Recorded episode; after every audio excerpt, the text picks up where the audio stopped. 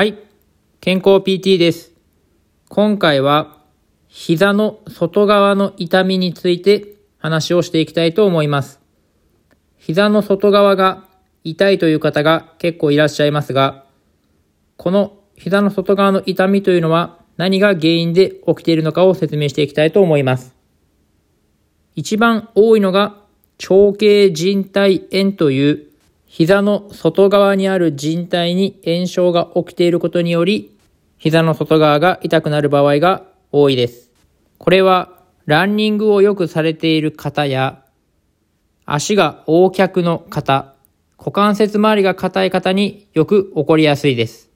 ランニングをされている方などは、走っている最中に、この長径靭帯が膝の外側で何度も擦れてしまって、それにより炎症が起こり、この長径靭帯炎を起こす場合があります。また、足が横脚の方というのも、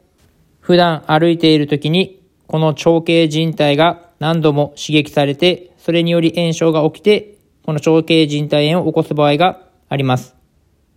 股関節の柔軟性が不足している方というのも、歩いている時に股関節がうまく使えていないため、膝に負担がかかり、この長径靭帯炎を起こす場合があります。この長径靭帯炎を治すためには、まず股関節周りのストレッチをしっかりやっていく必要があります。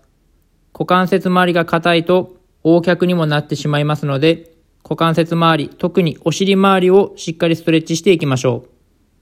あとは、長径靭帯自体を柔らかくしていくことも大事になりますので、長径靭帯のマッサージが必要です。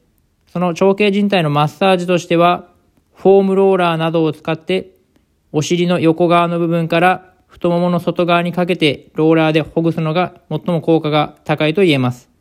もちろん、最も痛みが強く出ている膝の外側の部分というのは、このフォームローラーなどでほぐすと痛みがかえって増悪する場合がありますので、膝の外側はマッサージはせずに、太ももの外側やお尻側だけをしっかりほぐすようにしましょう。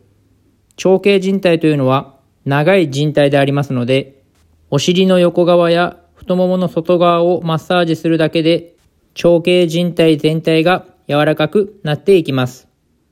今回は膝の外側の痛みについて話をしていきました。特に多いのが長径靭帯炎という炎症が原因で起こる膝の外側の痛みが多いため、その治療のためにも股関節周り、特にお尻周りのストレッチや長径靭帯自体をマッサージするようなホームローラーを使ったマッサージなどをぜひやっていただけたらと思います。今回は以上です。ではまた。